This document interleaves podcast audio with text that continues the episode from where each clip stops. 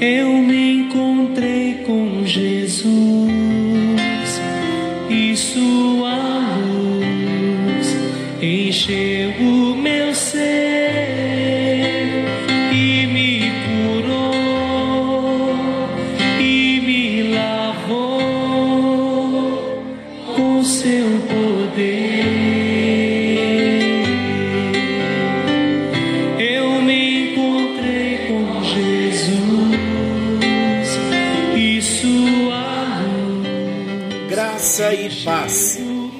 Chegando até você mais um encontro com Deus.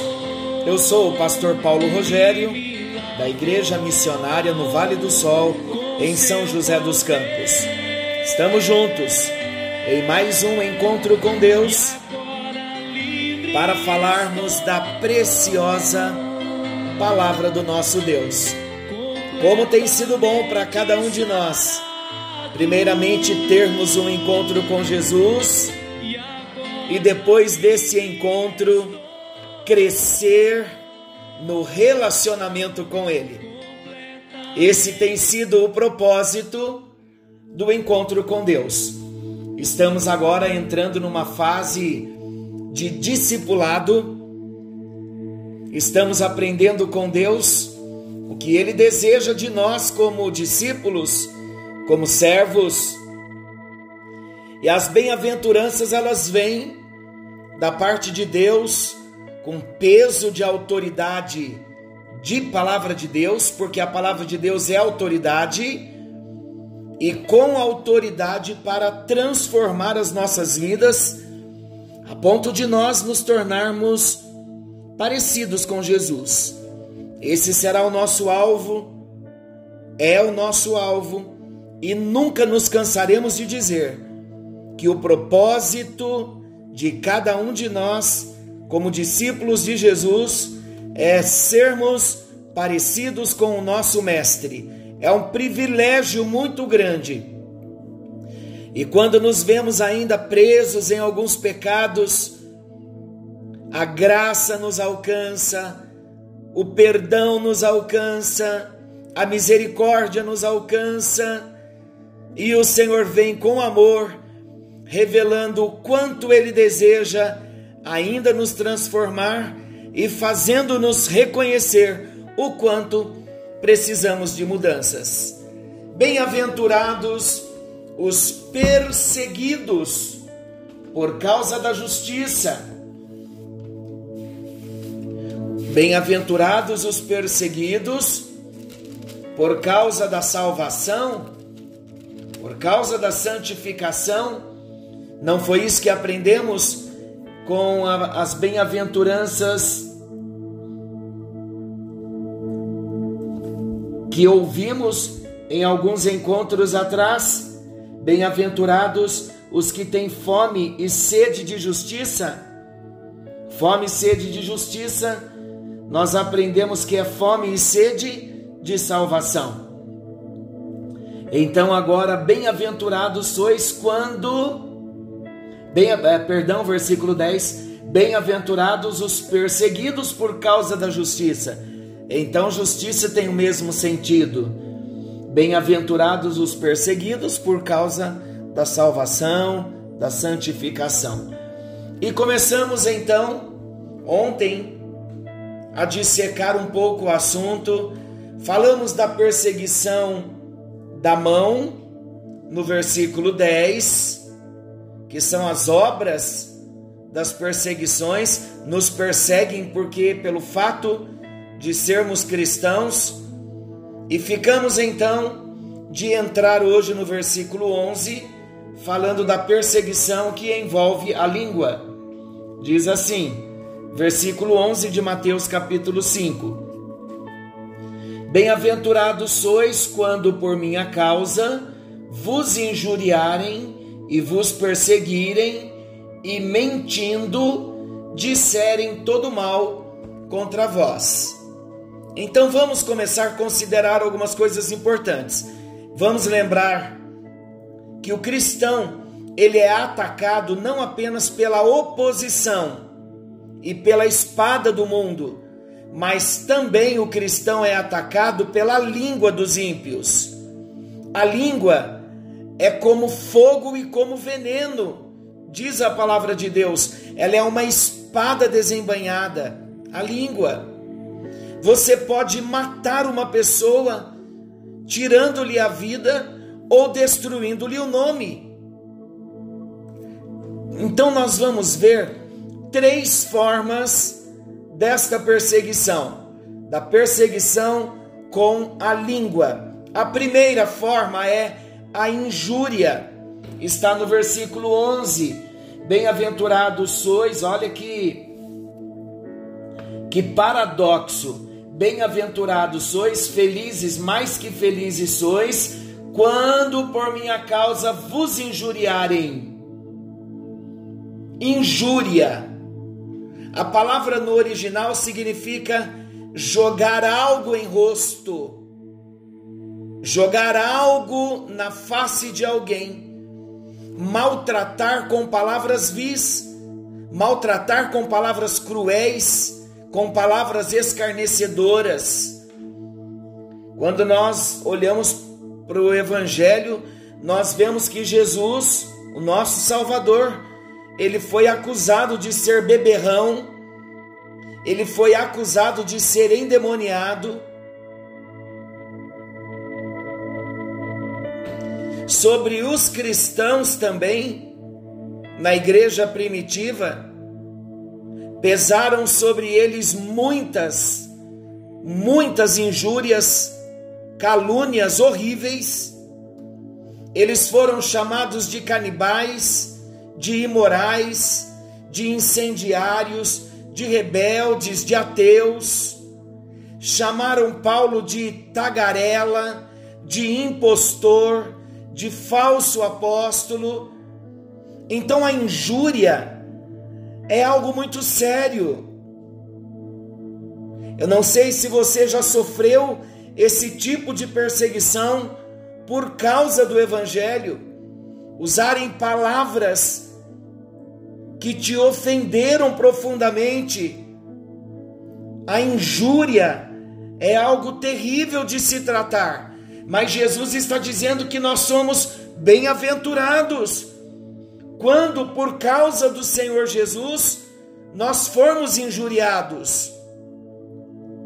Eu costumo dizer o seguinte, queridos: a injúria, o que a Bíblia está dizendo de bem-aventurado, é quando nós somos injuriados por uma causa justa.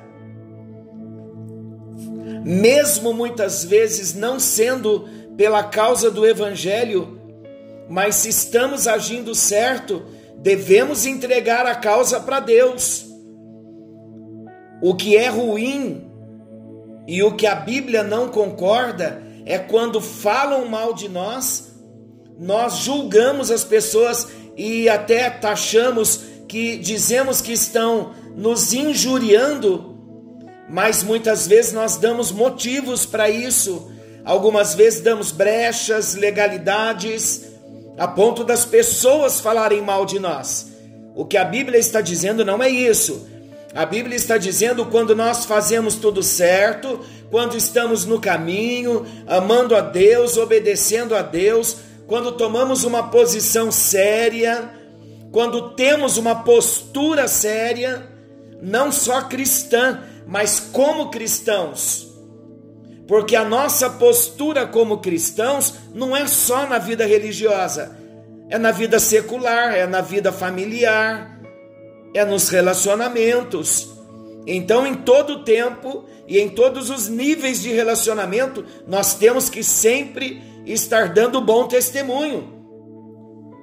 E Jesus está dizendo que nós somos bem-aventurados quando fazemos tudo certinho e por causa do princípio da palavra, por obedecermos a palavra, por fazermos a coisa certa, nos injuriarem, lançarem algumas coisas no nosso rosto, palavras vis, cruéis, escarnecedoras, quando nós não estamos devendo.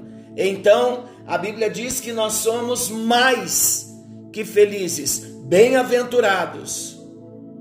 Mas a injúria além da injúria, existe uma outra forma de perseguição, a mentira. Olha o versículo 11 ainda.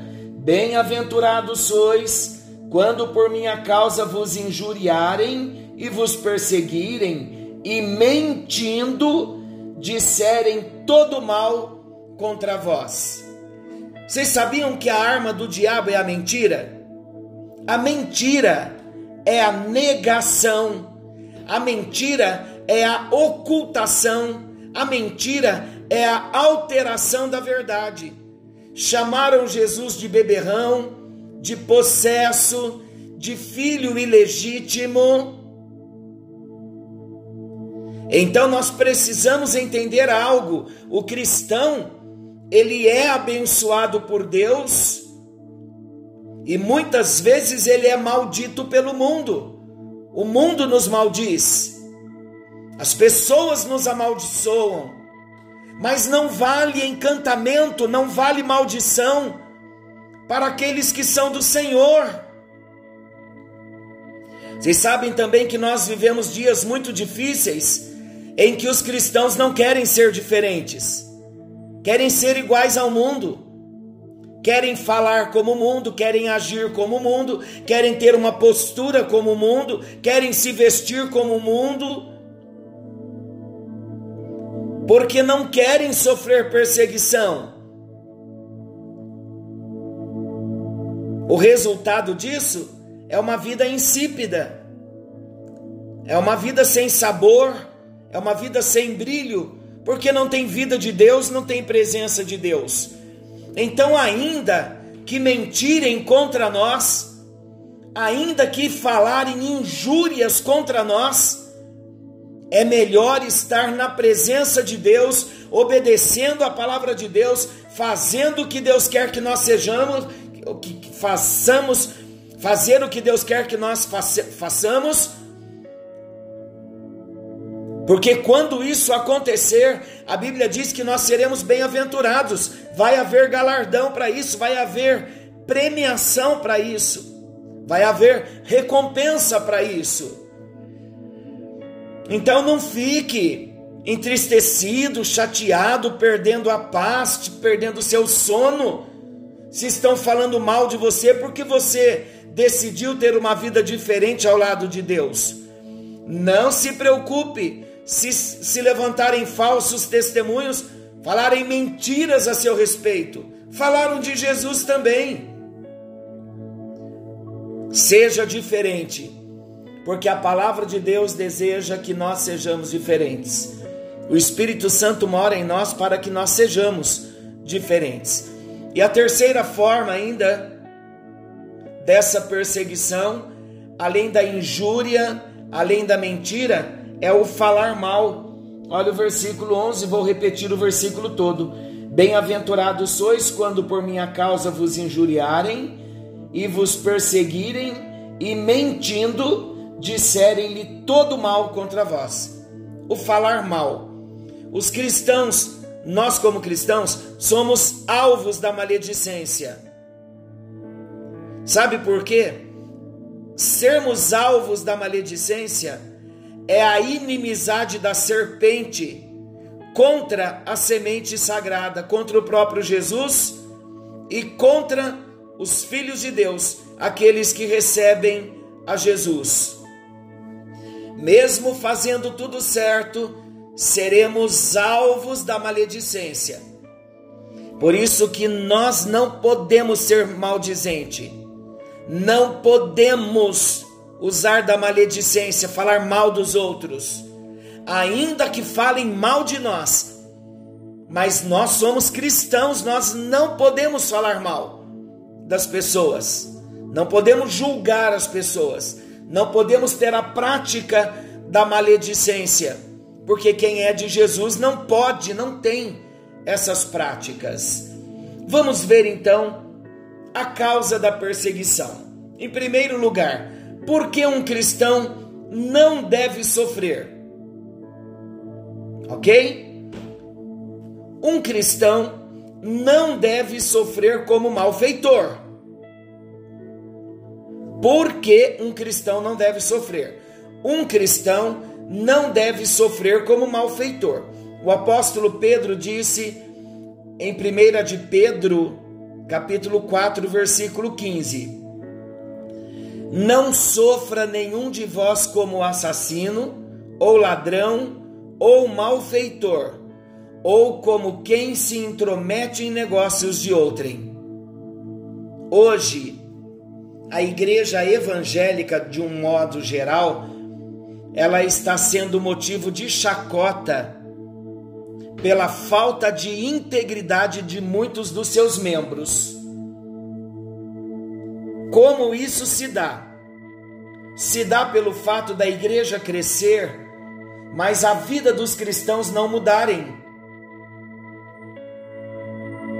Ser cristão hoje, para a sociedade, não é sinônimo de ser íntegro, não é sinônimo de ser verdadeiro. Por isso, que multiplicam-se os escândalos daqueles que se dizem cristãos. É triste dizer, mas muitos estão dentro das igrejas, mas não tiveram mudanças de vida, não tiveram mudanças na sua natureza, por isso que não mudam as atitudes, porque as suas naturezas são as mesmas naturezas de ímpios. Não são íntegros. Ser íntegro não é sinônimo para muitos. Ser verdadeiro não é sinônimo para muitos. Por isso que os escândalos estão crescendo e infelizmente o escândalo muitas vezes vem do meio de pessoas que se dizem cristãs. Um cristão, ele não deve sofrer também pelas suas próprias ofensas. Davi sofreu porque ele desobedeceu a Deus. Ele atraiu tragédia sobre a sua própria cabeça. O ladrão na cruz admitiu: nós sofremos justamente, mas precisamos lembrar que muitas pessoas são como Saul, sofrem pelos problemas gerados por elas mesmas elas mesmas se lançam como Saul fez sobre a sua própria espada. E com isso tiram a sua própria vida.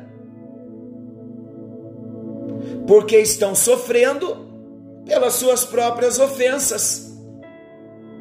Estão colhendo o resultado do que plantaram.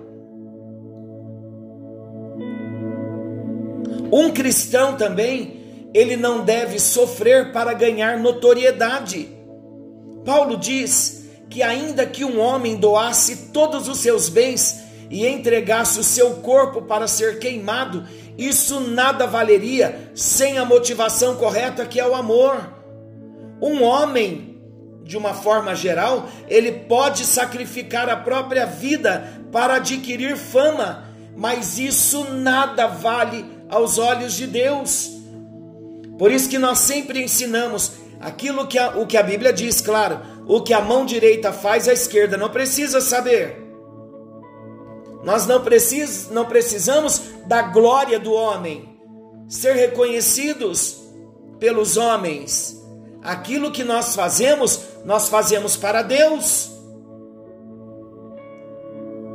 E falando num contexto agora bem cristão, para pessoas que trabalham na igreja, que trabalham para Deus. Quando nós trabalhamos para Deus, queridos, é maravilhoso, é bom demais. Todo ser humano precisa ser reconhecido, ser elogiado. Isso está na natureza do ser humano. E como é bom nós sermos agradecidos. Eu tenho uma experiência pessoal como pastor de ser muito grato às pessoas que estão trabalhando com a gente.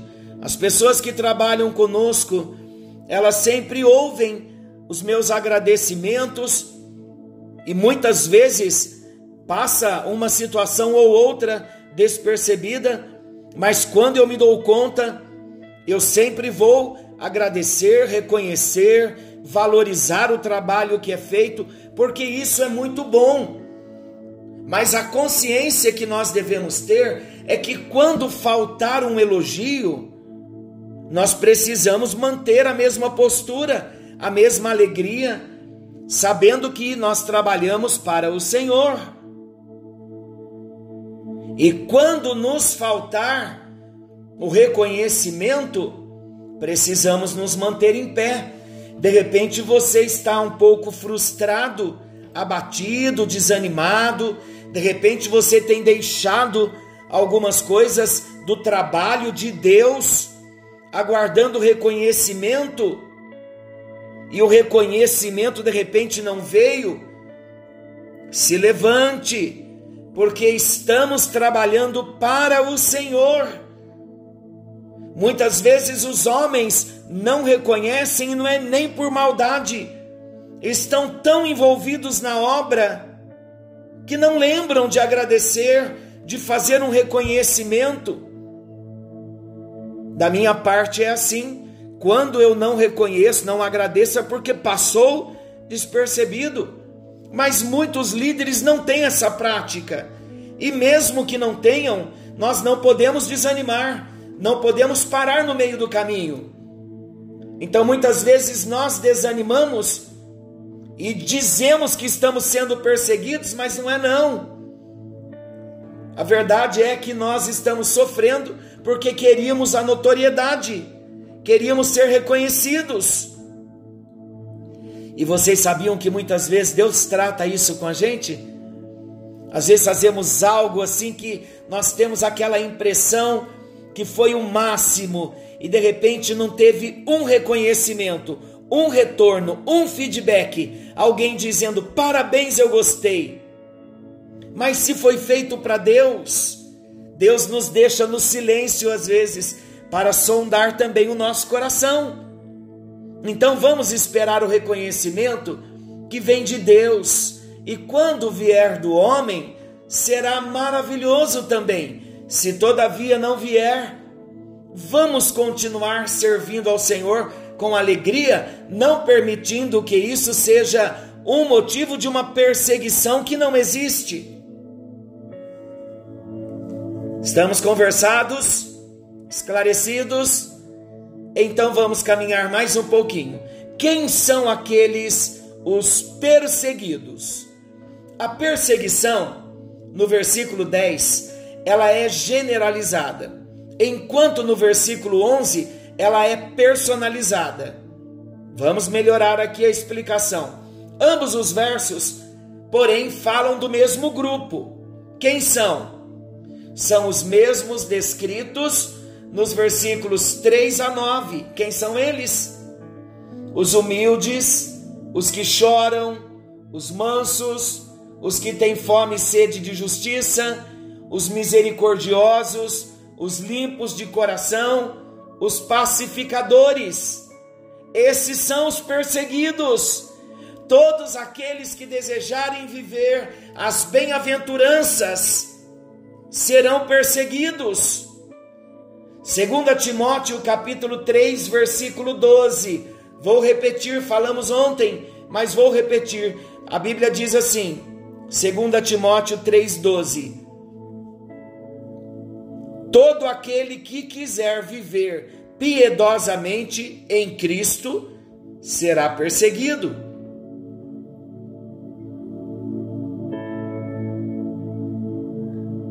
André conta-nos a história. O irmão de Pedro foi amarrado para amarrado na cruz para ter morte lenta.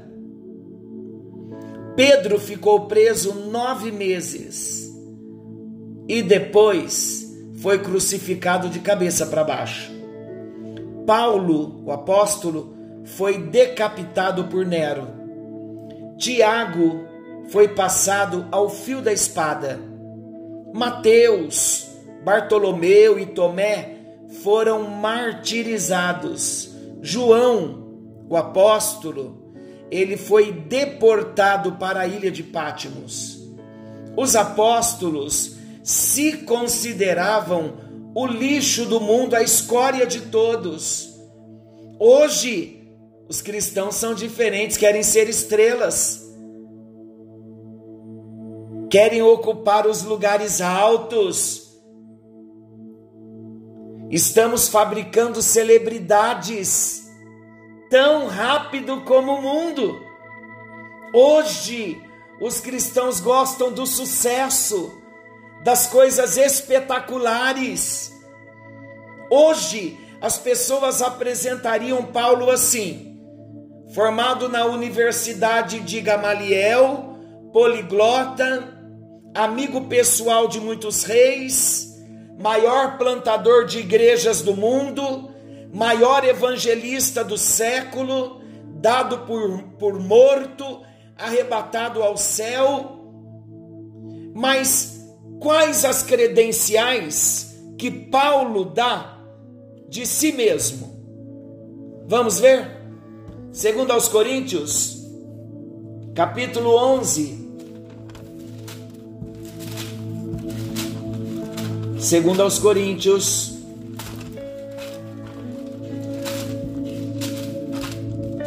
chegando lá, segundo aos Coríntios, capítulo 11, versículo 23 ao 27. Hoje é assim, no meio cristão também. Muitos querem que o seu currículo seja conhecido de todos e apresentariam o apóstolo Paulo com todas essas qualificações. Mas vamos ver o que Paulo fala dele mesmo, como ele se apresenta. Segundo aos Coríntios, capítulo 11, versículo 23 ao 27. São ministros de Cristo? Falo como fora de mim, eu ainda mais. Em trabalhos, muito mais. Muito mais em prisões, em açoites, sem medida, em perigos de morte, muitas vezes. Cinco vezes recebi dos judeus uma quarentena de açoites, menos um, cinco vezes. Ele recebeu 39 chibatadas. Fui três vezes fustigado com varas, uma vez apedrejado, em naufrágio, três vezes. Uma noite e um dia passei na voragem do mar, em jornadas muitas vezes, em perigos de rios, em perigos de salteadores, em perigos entre patrícios, em perigos entre gentios, em perigos na cidade, em perigos no deserto, em perigos no mar, em perigos entre falsos irmãos, em trabalhos e fadigas, em vigílias muitas vezes, em fome e sede, em jejuns muitas vezes, em frio e nudez. Então, este seria o relatório, a apresentação, o currículo que Paulo apresentaria nos nossos dias dele mesmo. Então, queridos, se Jesus, que é o nosso Senhor, é o nosso Mestre, é o nosso Salvador, ele sofreu perseguições sendo servo, não vamos querer ser mais do que ele, vamos ser somente servos, não precisamos de glória nenhuma, não precisamos ter o nosso nome conhecido não precisamos fazer fama. Tudo que precisamos é nos esconder em Jesus. A nossa glória está em Deus. A nossa glória é a mesma de João Batista. Convém que ele cresça e que eu desapareça.